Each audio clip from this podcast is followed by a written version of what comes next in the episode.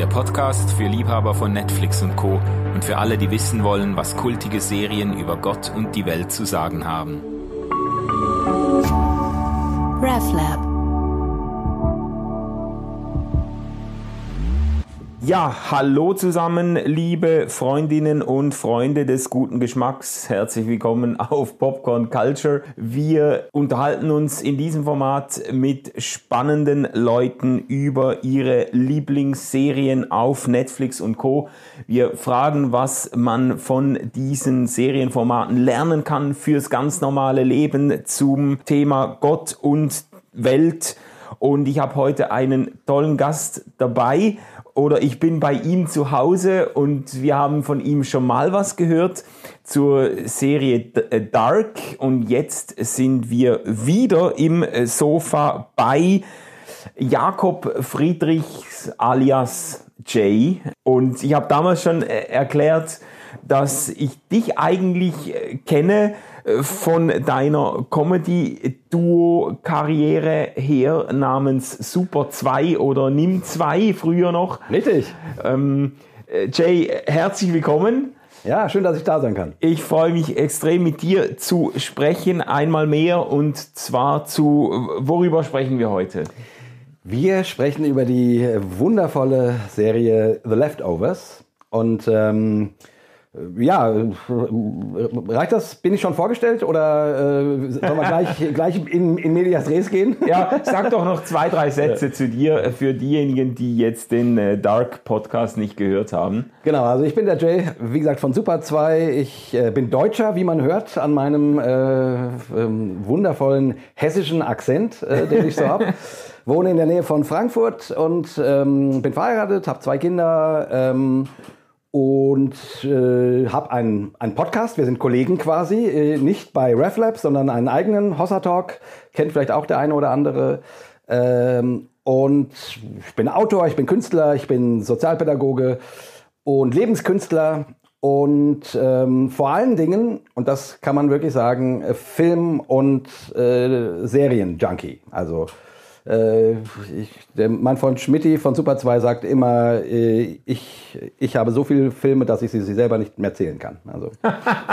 ja, also ich habe ja, ich habe dich ja gefragt, ähm, ob wir mal über äh, irgendein Serienformat sprechen können, ob du gerne sowas guckst, was du gerne guckst. Und dann hast du mir eine Liste geschickt mit deinen 50 Lieblingsserien. So dann wusste ich, okay, das ist ein Nerd. Das ist also der, wenn man, ich meine, wenn man 50 Serien gesehen hat, dann ist das schon bemerkenswert. Aber wenn man 50 Lieblingsserien hat, dann äh, spricht das Bände. Also du bist natürlich die richtige Person, um ähm, über über über Netflix-Serien zu sprechen. Eben, du hast The Leftovers vorgeschlagen. Ich muss zugeben, ich wäre da alleine nicht drauf gekommen. Also ja. das ist eine HBO-Serie, die ist jetzt nicht auf Netflix zu finden. Man findet sie auf YouTube ähm, zum Mieten und Anschauen, aber ich wäre ohne dich nicht auf die Serie gestoßen.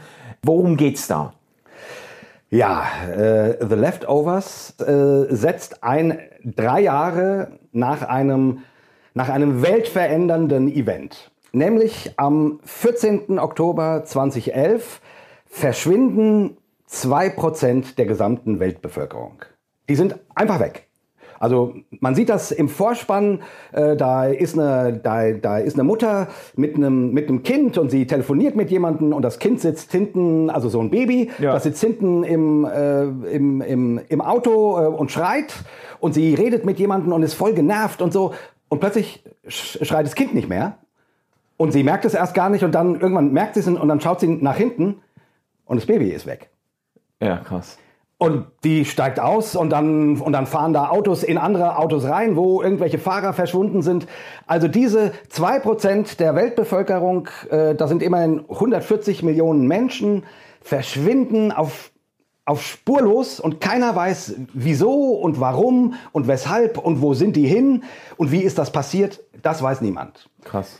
Dieses Event äh, liegt sozusagen, wo dann die eigentliche Serie beginnt, drei Jahre zurück. Ähm, und wir sind, und wir sind am, am dritten Jahrestag dieses Events. Und wir kriegen dann quasi mit, wie die Welt das versucht zu verarbeiten und versucht zu erklären. Und, äh, und es ist quasi eine Art Mystery-Drama-Serie, würde ich mal sagen. Mhm. Ähm, genau. Und der Witz ist, äh, was eigentlich bei diesem Event passiert ist, wird auch nie erklärt.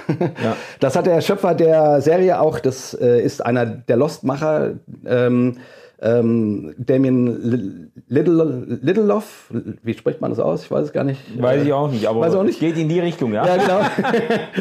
äh, hat von Anfang an gesagt, nachdem er so viel auf die Mütze für Lost für sein Lost-Ende be bekommen hat, bei The Leftovers, es wird nicht aufgeklärt, wartet nicht auf die Erklärung. Ähm, naja, wie dem auch sei, weil es geht mehr darum, was dieses Event mit den Menschen macht und gemacht hat, was dann passiert. Und wir sind dann äh, vor allen Dingen in der ersten Staffel äh, bei der Familie Garvey. Ähm, Kevin Garvey ist der ist ein ist ist der äh, Polizeileiter da. Äh, er ist von seiner Frau getrennt ähm, und das hängt alles auch mit diesem mit diesem Verschwinden der Menschen von vor drei Jahren zusammen. Das erfahren wir aber erst Stück um Stück. Und diese Serie hat eine unglaubliche Sogwirkung, finde ich. Die ist gerade in der ersten Staffel unglaublich schwer. Manchmal weiß man, hat auch so ein bisschen was Surreales, so wie auch diese, auch dieses Event ja, ja. irgendwie was Surreales hat. Und also ich, es gibt bestimmt Leute, die sagen, was ist das denn? Aber jemanden wie mich hat das so in den Bann gezogen, weil es ist auch filmisch so, so, so intensiv.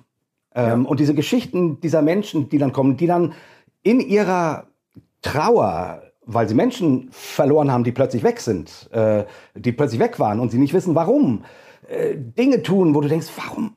Äh, und dann kriegst du nach und nach mit, warum und weshalb und, und so. Und das ist also unglaublich stark gemacht, ist für mich eine der besten psychologischen Dramaserien, im Surrounding eines Mystery äh, oder von mir aus auch Sci-Fi oder wie man es immer nennen möchte, äh, Surroundings. Aber das Eigentliche ist eben dieses psychologische Drama, ja. äh, was so intensiv ist. Und dabei geht es dann ganz, ganz viel eben um Religion, um, äh, um die Apokalypse, um, um, um Heilsversprechen, ja. äh, um Trauer, also um ganz ja. tiefe Themen. Ja. Ähm, ja, also jetzt, äh, ich weiß nicht, ob ich noch mehr zum Inhalt, ich, ich will gar nicht so viel spoilern. Ähm, ähm, ja, also ich, ich habe ähm, das ja auf deine Empfehlung geguckt und ich war auch wirklich in Bann gezogen. Ich fand das ein unglaublich spannendes, quasi ein Sozialexperiment, was mhm. passiert, wenn Leute einfach, Millionen Leute einfach spurlos verschwinden? Wie erklären sich die Leute das? Wie legen sie sich das zurecht? Ähm, wie gehen sie um mit diesen Verlusten und so weiter? Das ist, ich fand das auch absolut hochspannend. Und es ist auch so vielleicht, das muss man vielleicht noch sagen, äh, es gibt ja dann auch Religion eben spielt eine tragende Rolle natürlich, ja, weil eine der Erklärungen oder eine der Erklärungslinien für diesen Verlust der Leute ist natürlich religiös, dass man sagt, Gott hat die zu sich geholt genau. und so weiter. Und dann entstehen auch im Sog dieser Fragen, entstehen auch verschiedene, ich sage jetzt mal, sektiererische, kultähnliche Bewegungen, ja. denen sich dann verzweifelte, orientierungslose Leute auch anschließen, weil die, äh, weil die entweder Lösungen äh, vorgeben für diese Notlage oder für dieses äh, unerklärliche Verschwinden der Menschen oder weil sie den Leuten einfach Halt geben in einem, in einem äh, festeren, äh, vorgegebeneren Rahmen. Genau. genau. Da gibt's verschiedene, ja. die prominenteste Gruppe muss man vielleicht nennen, diese Guilty Remnants. Guilty Remnants. Die beste Sekte überhaupt, oder? weil die, das ist eine ganz komische, äh, äh, Leute, das mal. Die, die, das sind Leute, die, die, du siehst die am Anfang in der Serie, ich glaube die ersten zwei Folgen oder so, siehst du die immer nur an irgendwelchen Ecken stehen, die sind ganz in weiß gekleidet und rauchen ununterbrochen. Rauchen, rauchen ununterbrochen, sozusagen. Also nachdem der eine Zigarette aus ist, wird die nächste angemacht. Ununterbrochen. Und die reden auch nicht. Die, die schweigen oder halten mal Schilder hoch oder so. Ähm, mhm. Aber vor allen Dingen stehen die vor irgendwelchen Häusern oder gehen irgendwelchen Menschen hinterher. Ja. Äh, und dann lernt man und dann, und, und dann kriegt man irgendwie raus, äh, dass die sich als eine Art prophetische Bewegung verstehen, die die Leute, also, also diese Guilty Remnants, äh, sagen, ihr, also ihr versucht, dieses, dieses unglaubliche Geschehen von vor drei Jahren ungeschehen zu machen. Ihr ja. versucht darüber hinwegzugehen. Ihr, ihr versucht euch abzulenken. Und wir hindern euch daran. Also wir erinnern euch an die Vergänglichkeit, deswegen auch das Rauchen, das ununterbrochene Rauchen. Ähm, wir Ach erinnern. So, ja. Ja, ja hast ah, du nicht interessant. so? Interessant, ja, ja, ja, das ja, macht total Sinn. Ähm, also wir, wir sind sozusagen äh, die, ähm, die Todesengel, die euch nicht in Ruhe lassen, damit ihr nicht ungeschoren so tun, äh, also zur Tagesordnung übergehen könnt. Ja, ja, ja. Ähm, und, das, und das ist natürlich auch dann wiederum, und die machen auch ganz skurrile Dinge, klauen bei den, bei den Leuten äh, Fotos von ihren Verbliebenen, also von ihren Verschwundenen ähm, ähm, ähm, aus den Häusern äh, und hängen die dann irgendwo auf. Ähm, und, und am Ende der ersten Staffel, das will ich gar nicht verraten, aber es ist so gruselig, was die tun. Ja, ja. Es ist so gruselig. Also es ist, aber irgendwie ist das auch eine spannende Sekte, ne? Weil du sozusagen, weil die sagen, ja, ihr kehrt nicht einfach zur Tagesordnung um. Hier sind zwei Prozent der Weltbevölkerung verschwunden. Das lassen wir euch nicht durchgehen. Ja. Und das machen sie eben auf eine sehr skurrile es, ja, es Weise. Ist, es ist wirklich, wie die auch dargestellt werden. Es ist wahnsinnig creepy. Da hat man beim Zuschauen, also da rollst dir die Zehennägel hoch. Genau. Das ist, ist echt sehr, sehr spannend gemacht natürlich, auch wenn, wenn dann äh, führende, äh, tragende Figuren der Serie sich diesen Guilty Remnants anschließen und man genau. verwirft die Hände und denkt, nein, mach das nicht, geh nicht zu denen und so. Und das ist, ja, ja also äh, äh, herzliche Empfehlung an der Stelle. Es klingt jetzt irgendwie, man kann das nicht beschreiben, ohne dass der Eindruck entsteht, dass es sich um eine sehr skurrile Ausgangslage handelt. Ist es ja auch. Äh, aber es ist eben gerade deshalb super spannend zu sehen, was mit einer Gesellschaft äh, geschieht, die eine solche Katastrophe äh, erlebt hat. Und es äh, nur nebenbei, es ist eine, ist eine amerikanische Serie. Und gerade im amerikanischen Christentum ähm, ist dieser Gedanke, dass so und so viel Prozent der Weltbevölkerung einfach verschwinden könnte, ja gar kein unbekannter Gedanke. Also ja. sozusagen im, im, im, im hyperfrommen Milieu äh, glaubt man an sowas, das nennt sich da Entrückung, the Rapture, ähm, dass Gott äh, kurz bevor oder, oder sieben Jahre, je nachdem welcher Richtung du angehörst, äh, bevor Jesus wiederkommt, nimmt er die Menschen zu sich äh, und sie sind, also nimmt er die Christen zu sich, ja. sozusagen. Die, die an, an Gott glauben und dann kommen die letzten Jahre mit der Trübsal und so weiter. Ähm, ja. Also äh, mit dieser Idee spielt diese Serie natürlich, obwohl sie nicht religiös, also obwohl sie eher religionskritisch ist, würde ich sagen. Ja. Es ist eher eine religionskritische ja. Serie. Aber sie, aber sie spielt, also sie, also sie nimmt dieses Ding, was du im amerikanischen Christentum, was da weit verbreitet ist, äh, also ein weit verbreiteter Glaube, auch wenn der meines Erachtens oder laut meiner Auffassung nicht viel mit der Bibel zu tun hat, ja, ähm, ja. aber er ist da sehr verbreitet. Ne? Also es ist ja, es ist gut, dass du das einwirfst noch. Eben das, das hat gerade auf dem äh, US-amerikanischen Hintergrund hat das natürlich greift das beliebte Motive auf. Da, genau. da äh, glauben Millionen, vor allem evangelikaler Christen, glauben sehr herzhaft daran, dass irgendwann diese Entrückung folgt und die Guten, die, die im richtigen Team gespielt haben, dann äh, zum äh, Herrn genommen werden, verschwinden von dieser Erde und der Rest wird dann eigentlich seinem üblen Schicksal überlassen oder so. Das, genau. das ist eine sehr, sehr, eine eigenartige Vorstellung, auch kritikwürdige Vorstellung, aber die ist sehr verbreitet und äh, wie du sagst, die Serie, die spielt damit eigentlich auch ziemlich religionskritisch. Vielleicht können wir da auch drauf zurückkommen, ja. weil ich habe da selber auch meine Erfahrungen mitgemacht, so mit dieser Lehre und was das auch auslöst bei Menschen.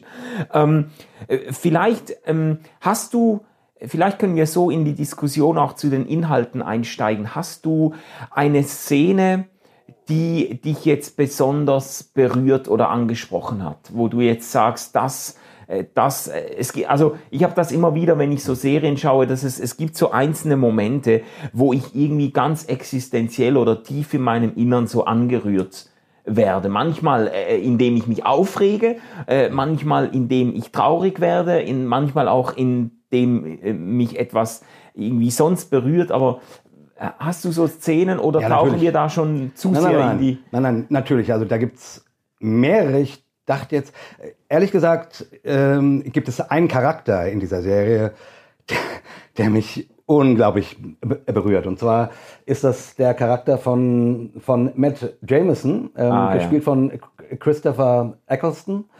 Ähm, fantastischer Schauspieler. Das ist die Hiobs-Figur in dieser ganzen Serie. Der hat eine, das ist ein Pastor, ein Prediger, der hat eine äh, kranke Frau, die auch irgendwie seit diesem Erlebnis, weil die dann einen Unfall hatten, liegt die im Wachkoma.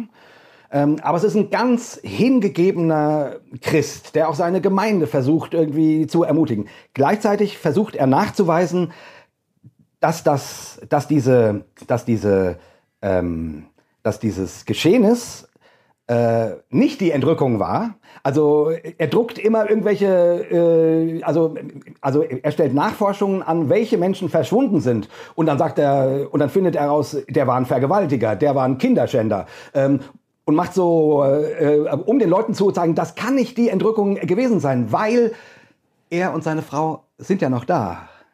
Ja, Ja, ja. Äh, also- also- dafür hat es ein paar ganz, äh, ganz Üble äh, Burschen. äh, üble Burschen. Genau. So und äh, und gleichzeitig versucht er Gott hingebungsvoll zu dienen. Ähm, er hat mit seiner Gemeinde Probleme und das zieht sich dann auch in der zweiten Staffel äh, noch sehr doll weiter und geht auch bis in die dritte rein. Und das ist so eine Hiobsfigur, der äh, irgendwie machen kann, was er will.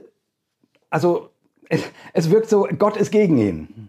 Was es ist, es geht alles schief. Es geht alles schief und und er kommt nicht durch und die die und die Leute hören ihm nicht zu und und und er setzt sich aber so hingebungsvoll ein. Und gerade in der zweiten Staffel ist das dann also und er setzt sich auch für andere so hingebungsvoll ein. Äh, er leidet an ihrer Stelle, nimmt ihren Platz ein und so weiter.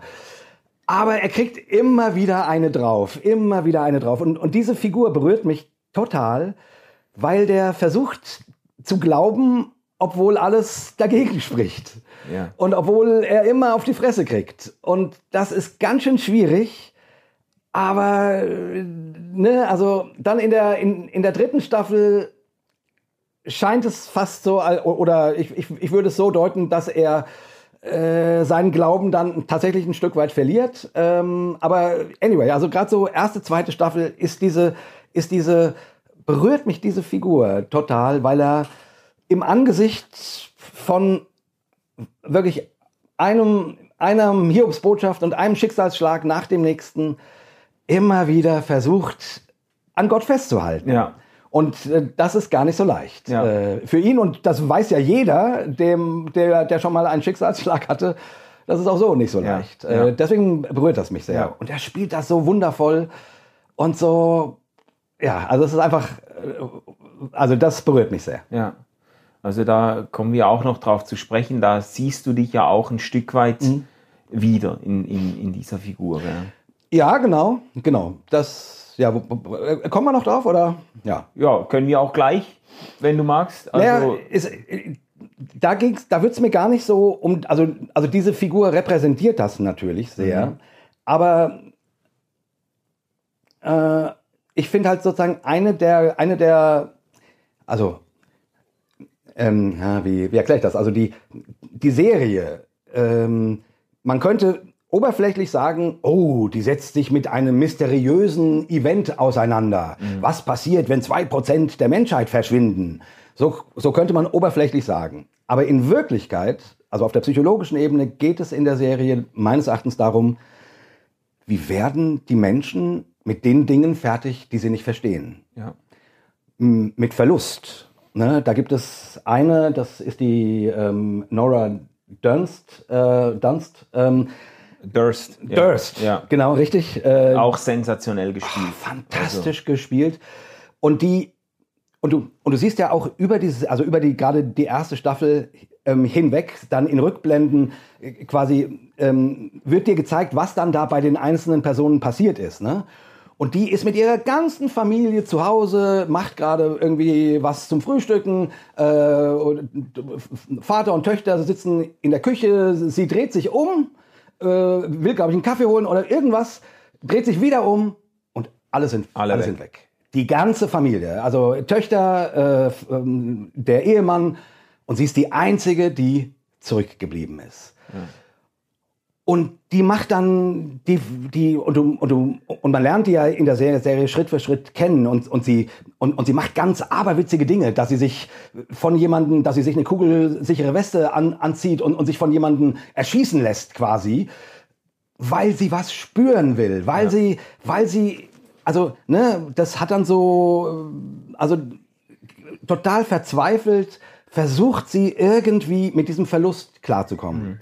Also meines Erachtens geht es in dieser Serie ganz elementar um, um Verlust, um Trauer und um die Dinge, die wir nicht verstehen. Ja. Und wo wir als Menschen äh, ja immer so tun, als könnten wir alles erklären, aber dann sitzen wir in der Scheiße und greifen nach jedem Strohhalm, der uns versucht zu erklären, keine Ahnung, warum dieser Autounfall passiert ist. Äh, in meinem Fall, warum meine Tochter gestorben ist. Ähm, und haben keine Ja. Erklärung. Ja. Ma- Magst du das mal, magst du das mal ein bisschen au- ausführen, so dass äh, du hast, du hast mir auch in, im Vorgespräch gesagt, dass die Serie dich auch sehr berührt hat, weil sie sich eben mit Verlust und Trauer auseinandersetzt Ja. weil du da auch biografisch ähm, ähm, dich einklinken kannst. Ja, äh, ja, ja, kann ich gerne tun. Ähm, die, vielleicht sei noch dazu gesagt, was mich, warum mich diese Serie auch gerade an diesem Punkt so angesprochen hat, ist, weil sie es eben nicht leichtfüßig tut. Manchmal, weißt du, es gibt solche Bücher wie ähm, Frage nicht warum, sondern wozu. Ja, ja. Äh, so, ähm, Super, vielen Dank. Genau, Dankeschön. Ähm, Ja. also, und, du, und du kannst am grünen Tisch kannst du über das Leid philosophieren und oder, oder so tun, also so leichtfüßig versuchen, irgendwelche Erklärungen zu geben. Und was ich an dieser Serie so, so stark finde, die ist, un, also, die ist in dieser Hinsicht unglaublich schwer. Ja. Die macht sich das eben nicht leicht und sie gibt auch keine Erklärung, sondern, sondern sie zeigt, wie Menschen verzweifelt sind. Und das kann ich, meine Tochter, das kann ich eben gut verstehen. Meine Tochter, das ist jetzt schon einige Zeit her, 2003, äh, da war die sieben Monate alt, ist an plötzlichen Kindstod verstorben. Ähm, und das ist eben so eine Situation, du bringst dein Töchterchen abends ins Bett, du betest, äh, Herr, schütze dieses Kind, äh, gib ihr eine gute Nacht, Amen. Und am nächsten Tag äh, holst du das tote Baby aus dem Bettchen. Und das ist natürlich der komplette What the fuck-Moment Ja. äh, Ja. deines eigenen Lebens, weil du die Welt nicht mehr verstehst, weil du Gott nicht mehr verstehst, weil du weil du wie, und dann greift man versucht nach jedem Strohhalm zu greifen, der einem irgendwie hilft. Aber die meisten Erklärungen sind halt ganz schön hohl und schal und so. Ja. Und das, also für mich eben so berührende an dieser Serie ist, dass ich meinen Schmerz ernst genommen gefühlt habe. Ja. Weil da keiner, also weil da eben keine Erklärung gegeben wurde, auch nicht für dieses Event, sondern einfach Menschen in ihren Schmerzen, in ihrer Verzweiflung, in ihrem Unverständnis, in ihrem mit Gott hadern ernst genommen wurden. Ja. Und, und, und denen so nachgespürt wurde. Ja. Und das eben auch auf eine spannende Art und Weise. Das klingt jetzt so wie ein französischer äh, irgendwas so. Nein, nein, nein, es ist ja schon sehr spannend auch. Ja, ja. Aber eben auch sehr tief und, und, und echt. Ah, und das, also, das hat man nicht so oft, weil im Fernsehen macht man sich's doch oft lieber leicht. Ja. Und Leftovers macht sich's nicht leicht. Und Ja.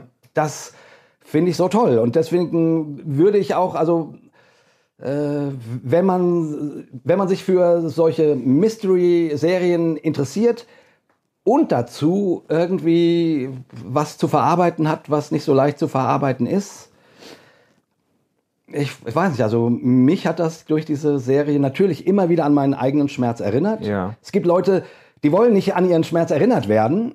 Kann ich verstehen. So bin ich nicht. Ich, ich, ich, ich muss daran erinnert werden, um das zu verarbeiten. Ja. Und dabei äh, hat mir die Serie durchaus auch geholfen. Ja, ja. Also ich habe einen Artikel gelesen, ähm, Zeitungsartikel über die Serie The Leftovers. Äh, Da hat die Autorin geschrieben, das wäre eigentlich eine Psychotherapiesitzung in drei Staffeln. Genau. Also das, äh, äh, und hat genau diesen Aspekt im Vordergrund gestellt und gesagt, da wird ganz, ganz sensibel und vielschichtig und bewusst mit Trauer und Verlust äh, gearbeitet und sich auseinandergesetzt und so. Das ist, äh, das äh, kann sogar etwas, etwas Heilsames haben, diese Ganz genau. Serie. Ja, ganz genau. Also so. Und das Ganze dann eben in so einem, in so einem Mystery-Serienformat. Das gibt's halt auch nicht so oft. Ja, ja, ja. Ja. Es gibt ja diese Szene, wo die Nora Durst bei irgend so einem Selbsthilfe-Guru oder so ist, der ein Buch geschrieben hat, so quasi irgendwie weitergehen, nicht zurückschauen, sondern weitergehen und so, lass dich nicht aufhalten von der, von der Vergangenheit, sondern schau nach vorne und so. Und da hat die ja dann einen richtigen Wutausbruch und, und beschuldigt ihn als Scharlatan und schreit ihn da nieder.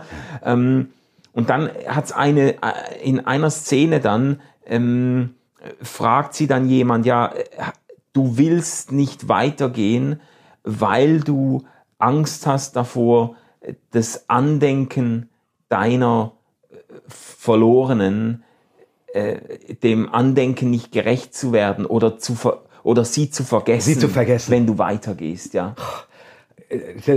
Das ist auch so eine Szene, da, äh, da steigen mir, wenn du darüber sprichst, die, die Tränen in die Augen, Ja. weil mich das so berührt hat. Weil das ist ja das, was Trauer macht. Und manche Menschen kommen ja aus ihrer Trauer auch Ja. nicht mehr raus. Und das hat genau solche Gründe. Ja, Äh, die können sie oft nicht formulieren. ja, Aber es ist genau der Grund, dass sie sagen, ich, ich, äh, meine Trauer ist, und das kann ich eben auch sehr gut auf meine Tochter bezogen sagen, die Trauer ist der Ort, wo du demjenigen, derjenigen noch nahe bist. Wo, wo der, wo diejenige nicht weg ist. Ja. Oder, oder dadurch, dass sie weg ist, ist dieser Schmerz da. Und dieser Schmerz ist aber eine Verbindung. ja, Und natürlich äh, will jeder irgendwie darüber wegkommen und man will nicht mehr traurig sein oder man und also es ist ja sind ja so ganz vielschichtige Gefühle, die man auch nicht so leicht ent, entknoten kann. Ja, ja. Und bei The Leftovers wird das einem ein, einfach sehr intensiv deutlich gemacht, Ja. wie wie wie man und auch wie irrational man als Mensch dann funktioniert. Ne? Sie, die, was ich vorhin sagte, die, äh, dass sie sich eine kugelsichere Weste an, anzieht und von jemandem erschießen lässt, äh, erklärt sie dann später, äh, dass sie diesen Schmerz spüren will, weil in dem Schmerz, das sei das Einzige, was sie noch spüren kann,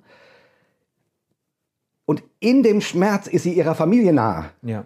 Also sie, sie, sie, sie will diesen Schmerz spüren, weil sie sonst ihrer Familie nicht nah sein kann, weil sie taub ist, weil sie nichts Ja. mehr spürt. Ja, ja, ja. So, und, und das ist so, das ist auf der einen Seite irre und auf der anderen Seite, jeder, der schon mal Verlust erlebt hat, würde vielleicht nicht sagen, ja stimmt, so würde ich es auch machen, aber der weiß genau, wovon sie spricht, ja. glaube ich. Ja. Was hat dir denn jetzt, das, da- das ist ja vor, vor 18, 17 Jahren Ja. passiert, was hat dir denn äh, geholfen in der Zeit, mit dem Verlust umzugehen? Und inwiefern würdest du sagen, äh, ist äh, der Schmerz gelindert oder überwunden? Und inwiefern ist er einfach, wie sagt man dem, ist vielleicht aus der Wunde eine Narbe geworden, aber äh, es ist immer noch da. Ah, das ist eine, das ist eine gute und natürlich nicht so leicht zu beantwortende Frage. Ähm, Zeit heilt manche Wunden, wobei Zeit heilt nicht wirklich Wunden. Aber es braucht Zeit, damit Wunden heilen können. Ja, So. ja, Äh, wie gesagt, das ist jetzt natürlich schon, schon eine ganze Weile zurück. Von daher kann ich da inzwischen auch re relativ, äh, also kann ich da einigermaßen locker drüber reden. So, das ist natürlich äh, kurz danach, also die, unsere Welt stand still. ja, klar. unsere Welt stand still. Also ich äh, plötzlich war ich derjenige, dessen Kind ge gestorben ist. Verstehst Ja. du, dass, dass es äh, ich als so jemand habe ich also das passte gar nicht zu mir. Ja. Verstehst du? Ich ich, ich, ich, habe Comedy gemacht. Ich bin ein Comedian. Ich ich ich ich bin drei Wochen nach dem Tod meiner Tochter. Wir haben erstmal alle möglichen Veranstaltungen abgesagt, aber ich, damals habe ich ganz davon gelebt. Also drei Wochen nach dem Tod meiner Tochter bin ich wieder auf die Bühne gegangen und habe Comedy gemacht. Krass. Und das, das war so surreal. Also von daher, Leftovers hat auch ganz viel Surreales. Aber ich weiß, wo. Ich, ich kenne das aus meiner Erfahrung. Ne, da trittst du auf die Bühne und machst Joke und, äh, Jokes und alle lachen und du selbst lachst auch und machst da zwei Stunden lang ein, ein wirklich anderes Programm. Und dann, und dann gehe ich von, von der Bühne und, und, wie, und fühle mich, als ob alle Kraft aus mir rausgesaugt ist. Weil ich weiß, hey, das war ein schöner Ausflug, aber das war so anstrengend, diesen Ausflug mh, gl- glaubhaft zu machen. Jetzt ist die Realität wieder da und dann bin ich schier immer wieder, war ich so fix und fertig. Naja, und ähm, das war jetzt nicht deine Frage. Äh, Ich wollte nur so ein bisschen irgendwie klar machen, also wenn ich heute na natürlich irgendwie nach einer Zeit da auch einigermaßen äh, mit Abstand drüber reden kann. Ne? Das, äh, also das war schon, das ist ein, also das hat unser Leben so verändert wie, wie nichts. Und oder dass ich mit meiner Frau über noch, äh, überhaupt noch zusammen bin. Also die, also ich kenne, un, also ich, ich kenne nicht unglaublich viele Paare, aber es gibt unglaublich viele Paare, die sowas nicht überleben. Ja. Ne? Also habe ich auch äh, bei uns in, in der Kirche, in Ja. der ich als Pastor gearbeitet habe, da hat eine äh, Familie ihren sechsjährigen Jungen äh, an Krebs verloren. Äh, die sind im Zuge der äh, ganz unterschiedlichen Trauerbewältigung, Ja. sind die, ist die Ehe auseinandergebrochen. Also es, Und das ist, das ist die Normalität, muss man sagen. Äh, und das ist auch niemandem vorzuwerfen, weil Ja. das so eine Extremsituation ist, dass du das als Paar schaffst. Und ich würde auch nicht sagen, hey, wir haben das geschafft, juhu. Ich weiß manchmal nicht, wie wir das geschafft haben, ehrlich gesagt, weil es war auch bei uns äh, oft genug haarscharf. Es hätte genauso gut äh, in der Scheidung enden können. Ähm, äh, irgendwie kamen wir da durch. Also ich will nur sagen, so eine extreme Ausnahmesituation. Naja, und dann stehst du da halt da mit deinem Glauben ne, an, an den Gott, den du gebeten hast, dein Kind zu beschützen, ja. Der dieses Gebet zumindest nicht so erhört hat, wie du es oder wie man einem ausgeht davon, dass er das so erhören würde, Ja. normalerweise. Und wie er es ja scheinbar auch normalerweise bei jedem anderen tut. Ne, also das Gebet funktioniert ja so lange, äh, wie dein Kind nicht stirbt. Ja, ja, ja, ja. So lange kannst du sagen, ja. Gott hat mein Gebet erhört. ja, ja. Aber wenn es dann stirbt und du hast äh, eben so ein Gebet vorher ges gesprochen, dann denkst du plötzlich, äh, ups, äh, Das ist jetzt, ja. genau. Das war eine meiner, äh, muss ich sagen, als, äh, als frisch äh, gebackener Vater, eine meiner gro- großen Ängste, dass ich das Kind äh, zu Bett gebracht habe und die, die Idee, dass es sterben könnte, das, das, die Vorstellung, das gibt es, es gibt Menschen, äh, da kannte ich deine Geschichte aber noch nicht, aber es gibt Menschen, die erleben das. Äh, das hat mir oft, also ich bin mehr als einmal nachts aufgeschreckt und musste einfach ans Bettchen gehen und sehen, ob er noch atmet, ja. Weil das, das war eine große Angst von mir. Irgendwie habe ich das Gefühl gehabt, ich wäre ein Kandidat, mir könnte das passieren, ja. Und das äh, eben, das, das, äh, du hast das tatsächlich erlebt und das, ähm, Das ist der blanke Horror. Das ist da, der blanke Horror. da ist auch das Leben ist nie mehr dasselbe nachher. Auch wenn man das in irgendeiner Art und Weise dann verarbeiten kann, äh, man ist nicht dieselbe Person ähm, äh, mit diesem Ereignis. Ja. ja. Aber du hast ja gefragt, wie, wie, äh, wie habe ich das verarbeitet Ja. und so. Und ähm, ja, ich würde sagen, ich habe viel drüber gesprochen. Ne? Auch, auch mit meinen Freunden, auch mit meinem, äh, auch mit Schmidti, mit dem ich ja eben Comedy mache. Ne? Wie gesagt, du, du, du äh, stehst auf der Bühne, machst deine Show, danach bist du fix und fertig und dann fährt man am nächsten Tag irgendwo hin und dann haben wir ganz viel über solche Sachen geredet und, und zum Glück Wirklich zum Glück habe ich Freunde, mit denen ich über sowas reden kann. Ja. Ähm, und schon immer konnte und auch tiefe Gespräche führen kann. Äh, die mich auch nicht irgendwie, keine Ahnung, mit so frommen Floskeln abgespiesen haben oder so.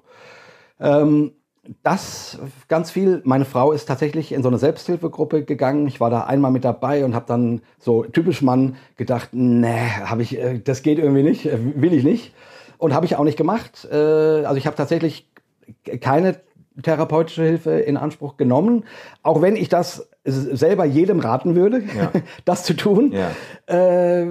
Das ist, glaube ich, schon richtig. Wobei es stimmt nicht. Ich habe dann ein paar Jahre später äh, bin ich in eine Depression gerutscht. Witzigerweise mit der Geburt äh, unseres Sohnes, der dann auf die Welt kam. Ähm, und das habe ich überhaupt nicht geschnallt. Ich habe das nicht geschnallt, dass ich, ich dachte, mir geht's nicht gut, weil es auf der Arbeit nicht gut läuft und alles Mögliche. Und ich bin echt, ich bin dann, also in eine Depression gestürzt und dann habe ich mal mit so einem Berater gesprochen und der hat gesagt, du, Jay, ich denke, was du gerade erlebst, ist eine verpuppte Trauer. Ja. Und ich, was? ja, du hast mir doch erzählt, dein Kind ist gestorben. Und das kommt jetzt raus. Und ich, und ich, ja, das hat doch alles gar nichts. Doch, das hat was damit zu tun. Und dann bin ich tatsächlich äh, in eine Beratung gegangen. Also erst ein paar Jahre später, ja. was mir dann sehr geholfen hat, weil ich irgendwie und habe das dann noch mal auf einer äh, in einer anderen Situation bearbeitet, auch wenn wir, auch wenn der Tod meiner Tochter gar nicht das Hauptthema war. Aber ja. weißt du, was ich meine? Ja, ja. Manchmal musst du dich so einem, so einem, so einem intensiven Schmerz von einer anderen Seite nähern, damit du ihn zu fassen kriegst oder damit du dich selber da dran lässt. Ja, ja, ja. ja? Und äh, hm. so, das hat sehr geholfen, würde ich sagen. Ähm, mein, mein Glaube hat trotz aller Zweifel, die auch diese Sache ausgelöst hat ja. und alles Unverständnis Gott gegenüber und aller Notwendigkeit, dass ich doch dann auch meine die Art, wie ich an Gott glaube und was ich für real halte und für nicht real halte, doch schon sehr überdacht habe äh, durch diese ganze Sache. Mhm. Also dadurch hat sich natürlich mein Glaubens- und Gottesverständnis äh, nicht auf den Kopf, komplett auf den Kopf gestellt, aber doch, es ist sehr durchgerüttelt worden, ja. sagen wir es mal so. Und da sind eine ganze Menge lose Bausteine irgendwie äh, rausgefallen. Ja. So. Ja. Ne, so wie wenn du irgendwie so ein so ein, so ein Setzkasten hast, wo Sachen festgeklebt sind und, und andere sind so lose drin und wenn du schüttelst, dann, dann, dann fliegt die Hälfte raus. Ja. So. Ja. Und es bleibt nur noch das Elementare stehen vielleicht. Aber ich würde trotzdem sagen, dass der Glaube mir also mit aller Ambivalität, weil du, weil du verstehst Gott nicht und du bist auch sauer auf Gott und so weiter. Und du fragst dich, oder du fragst dich, was habe ich falsch gemacht?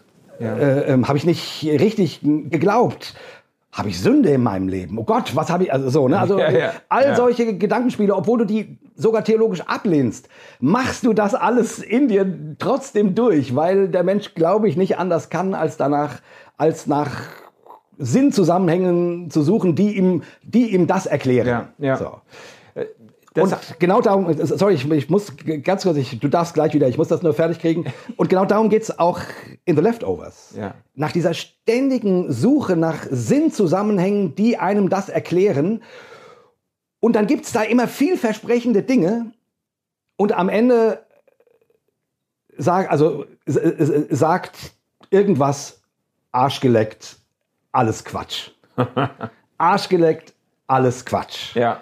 Also die, die, deswegen sagte ich ja auch, es ist durchaus auch eine religionskritische Serie, weil Religion ist ja auch so der Versuch, Sinnstiftung anzubieten und so. Ähm, genau, aber. Ja, äh, lass uns doch da mal noch eine Runde drehen, ja. weil äh, ich finde das sehr interessant jetzt auch, was du aus sehr persönlicher Perspektive gesagt hast. Äh, ähm, Religion und Glaube spielt ja in The Leftovers auch eine ganz tragende Rolle Total. in ganz verschiedenen Formen. Und es wird eben gezeigt, wie Menschen, die zu kämpfen haben mit unerklärlichen Ereignissen, mit Verlusten, die ihnen seelisch ganz, ganz tief gehen, wie solche Menschen eben auch anfällig werden für alle möglichen, auch zweifelhaften Sinnstiftungsangebote, eben für Kulte und sektierische Gemeinschaften und so, die dann entstehen, die regelrecht aus dem Boden schießen in dieser Zeit nach diesem äh, Sudden Departure, nach diesem Verschwinden Verschwinden von 140 Millionen Leuten. In der Zeit, da schießen diese Gemeinschaften regelrecht aus dem Boden. Und ich halte das gar nicht für unrealistisch, weil ich denke, äh, das ist schon ähm, das ist schon ein Reflex, der im Menschen irgendwo auch angelegt ist. Man, ja. man will sich wieder einen Sinn zusammenstricken, man will irgendwie wieder Halt finden in einem konsistenten Narrativ und Leute, die sowas anbieten, sind dann plötzlich sehr, sehr attraktiv. Und jetzt ähm, finde ich das auch, das wird auch sehr schön gezeigt, in, in The Leftovers, wie ambivalent das ist, wie Leute dann einerseits da auch Halt finden. Ich finde das auch mutig, dass sie zum Beispiel zeigen, dass diese Nora äh, Durst ja. in einem diesem dieser Kulte bei diesem Holy Wayne und so genau. tatsächlich eine authentische Heilungserfahrung macht, ja. irgendwo eine, also äh, seelisch eine, ja. eine Wiederherstellung erlebt irgendwo. Ähm, und gleichzeitig ist natürlich klar, der Typ ist total durchgeknallt. Das ist eine äh, gefährliche Sekte eigentlich. Ähm, dieses Ambivalente ähm, finde ich spannend. Und da wollte ich dich auch fragen, wie du das so einschätzt oder ob man das so ein bisschen äh, rübernehmen kann in unsere, äh, in unsere Realität. Religion, jetzt auch christliche Religion, Kirchen, christliche Gemeinden. Einerseits äh, diese dieses Anliegen Sinn zu stiften und Orientierung zu geben und dann auch die Gefahren, irgendwie Menschen ein zu einfaches Muster anzubieten ja. oder Menschen auch zu, zu binden, zu manipulieren, sind ja auch dann hochmanipulative Gemeinschaften in, in The Leftovers. Ja. Und das gibt's ja in, unseren, in unserer Realität auch. Also ja. Äh, kannst du da ein paar Gedanken noch teilen? Naja, du hast es ja schon gesagt. Also der Menschen, ich weiß nicht, wer das gesagt hat, aber es leuchtet mir auf jeden Fall ein, Menschen sind Sinnmaschinen. Also ja. Menschen sind quasi Maschinen, die versuchen, der Welt Sinn zu geben, sozusagen. Abzuringen. Abzuringen, ja. genau. Und, ähm, und wie gesagt, bei The Leftovers hast, hast du das in, in Form dieses Pastors, in Form dieser Nora Durst, äh, eigentlich bei allen. Ja. Alle versuchen irgendwie, egal ob sie bei den Guilty Remnants sind oder bei sonst wie, bei den Guilty Remnants ist es eben sehr nihilistisch. Ja. Äh, aber es ist immer der Versuch zu sagen, ich, ich, äh, deswegen oder, oder, oder dadurch kriegt das Ganze einen Sinn. Und ich würde sagen, ja, es, so sind wir Menschen. Und äh, Religion, wie du das genau skizziert hast, kann tatsächlich helfen. Und jetzt noch mal ganz kurz zu meinem persönlichen Verlust. So schwierig das war, darin mit Religion, mit meinem eigenen Glauben an Gott umzugehen, so wichtig war der aber auch für mich. Irgendwas zu haben, wo ich sage, ich bin nicht allein gelassen. Ich bin mit diesem Schmerz nicht alleine und mich eben auch zum Beispiel daran zu erinnern, dass das Christentum nun gerade eine Religion ist, die solche äh, Sinnlosigkeitserfahrungen nicht aussperrt, weil der Gott, an den die Christen glauben, an einem Kreuz äh, hängt und ruft, mein Gott, mein Gott, warum hast du mich verlassen? Ja. Also sprich, ja. Äh, die, also, und das ist ja schon absurd. Gott ruft, mein Gott, mein Gott, warum hast du mich verlassen? Also der am Kreuz hängende Gott ja. sozusagen, der menschgewordene Gott. Ne? Ähm, also der macht diese Erfahrung der Sinnlosigkeit. Ja. Der, des, es ist äh, alles zerrinnt mir zwischen den ähm, Fingern. Das ist dem nicht äh, äh fremd. Ja. So. Sehr gut. Also, aber das ist ja ein Gedanke, den, den den darf und sollte man sich ja auch auf der Zunge zergehen lassen. Es gibt eine Versuchung im Christentum, äh, den Leuten zu versprechen, ja. dass mit dem christlichen Glauben dann plötzlich alles Sinn macht, auch genau. wenn im Zentrum des christlichen Glaubens eine Figur steht, die am Ende äh, seines äh, kurzen und ähm, ähm, brutalen äh, Lebens oder ähm, sage jetzt mal äh, äh opferreichen Lebens ausruft, es macht keinen Sinn mehr für mich. Ich genau. fühle mich verlassen, ich fühle genau. mich alleingelassen. Also äh, das ist eigentlich ein bisschen paradox, dass das Christentum oder dass äh, ich, dass Gemeinden und Kirchen äh, immer wieder den Impuls verspüren, wir müssen den Leuten in allen Lebenslagen Sinn zusprechen, auch wenn ihr Glaube eigentlich gerade Grund geben würde dafür zu sagen, nee, ähm, äh, der christliche Glaube kann sich auch gerade da bewähren, wo es eben keinen Sinn mehr macht. Ja. Und ich, ich würde sagen, das ist eben, also es ist der, es ist der Grundimpuls des menschlichen Lebens eben nach Sinn zu suchen. So. Ja. Deswegen, deswegen gibt es auch Religionen. Und deswegen ist es so absurd, seltsam. Ich habe darüber ja ein Buch geschrieben, äh, kann ich kurz äh, erwähnen. Ja, sag mal, kleiner, äh, kleiner das heißt, äh, das heißt, äh, ist das Gott oder kann das weg? Ja? ist das Gott oder kann das weg? Und da geht es genau darum, dass es irgendwie um diese, also um, um, um das Seltsame des christlichen Glaubens, dass dort eben keine Sinnstiftung im Mittelpunkt steht, sondern der Ausruf, wie du gerade sagtest, mein Gott, mein Gott, warum hast du mich verlassen? Es, gibt anscheinend keinen Sinn. Ja. Also ne, die Verzweiflung, dass man den Sinn nicht so einfach herstellen kann. Ja. Klar, da gibt es noch ein paar andere Geschichten, Auferstehung und so weiter, äh, aber, aber, aber trotzdem, ich, äh, Christen gehen mir oft zu schnell zur Auferstehung und tun so, äh, als sei das nur irgendwie nichts so, ne? Ja. Und ich, ich, und also das hat mir wiederum in meinem Schmerz sehr geholfen, an einen Gott zu glauben, dem, dem das nicht fremd ist. Ja. Und zwar nicht nur, weil er am Kreuz gestorben ist, sondern weil er diese, diese Frage versteht. Ja wo ist der Sinn in der ganzen Scheiße? Ja. Warum hänge ich hier? Wo bist du? Ja. So. Ja. Und ähm, darin war mir dann Gott auch ganz nah. Mhm. In diesem Schmerz. Ich hätte lieber einen Gott gehabt, der das alles verhindert hätte, der mein Gebet erhört hätte, so dass mein Kind nicht, nicht gestorben ist. Ich hätte lieber einen Gott, der macht, der mit dem Finger schnippt und äh, ich habe einen super Job und äh, meine Kinder werden fantastische Jobs kriegen und äh, keine Ahnung, ich werde alt, äh, gesund und ich verdiene immer genug Geld. Also ich hätte gerne so einen, so einen Glücksgott und ich glaube, das hätte insgeheim jeder Mensch gerne. Darum, deshalb beten wir. Nur diesen Gott gibt es nicht. Also zumindest ja. nicht. Äh, also es gibt Menschen, die haben viel Glück und es gibt Menschen, die werden äh, gesund alt und oder die finden tolle Jobs. Das gibt's alles. Ja. Nur das hat nichts mit Gott zu tun, glaube ich. Ja. Also zumindest ist das der christliche Blick darauf. Das hat nichts mit nichts mit Gott zu tun, sondern Gott. Also wo wir uns fragen, mein Gott, mein Gott, warum hast du mich verlassen? Wo bist du? Ja. Warum ist mir das passiert? Warum funktioniert das hier nicht mit dem Glücksversprechen? Ja, ja. Warum? So, an dem Punkt ist Gott. Ja. An dem Punkt ruft er mit dir, mein Gott, mein Gott, warum hast du mich verlassen? Ja. Das ist der, das ist der Change in der, in der christlichen Art, an Gott zu glauben, den auch keine andere Religion so macht, meines Erachtens. Mhm. Also, wo du wirklich irgendwie das hat mich, das hat mich auch trotz aller Zweifel, die all das natürlich äh, auch mit sich bringt, ähm, ja, hat mich das auch irgendwie äh, darin konnte ich mich bergen. Ja. Und da jetzt sind wir wieder bei der Frage Sinnstiftung, Sinnangebote, Sinnverführung, mhm. möchte ich mal ja. so sagen.